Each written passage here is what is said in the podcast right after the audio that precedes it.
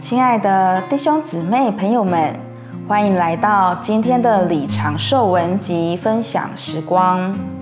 在林后三章的十八节说道：“但我们众人既然以没有帕子遮蔽的脸，好像镜子观看，并反照主的荣光，就渐渐变化成为与他同样的形象，从荣耀到荣耀，乃是从主灵变化成的。”我喜欢“没有帕子遮蔽”这个词。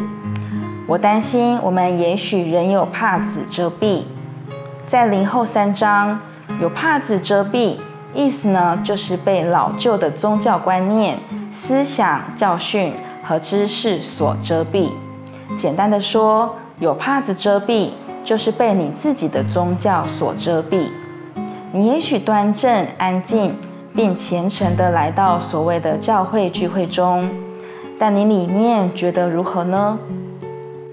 你得着饱足、被充满，或是虚空呢？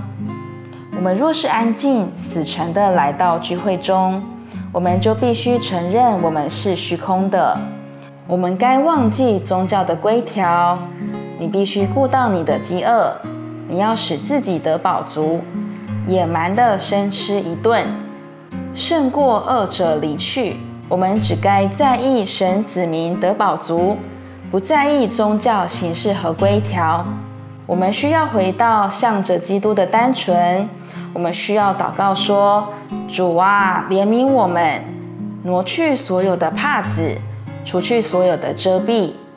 主给我们晴朗的天空。我们不知道我们多么被所谓基督教的宗教遮蔽。”我们被绊跌，因为我们在宗教遮蔽下，在宗教观念的帕子下。我们不该在意任何宗教的事物，我们只该在意耶稣。我们需要将所有的帕子除去，使我们能观看并反照耶稣。弟兄姊妹、朋友们，我们观看并反照耶稣的时候，耶稣的形象就要印在我们身上。这样，我们就不是受到规律改正或者改良，乃是借着耶稣的元素从里面被变化。那满了生机能力的活的耶稣就要变化我们。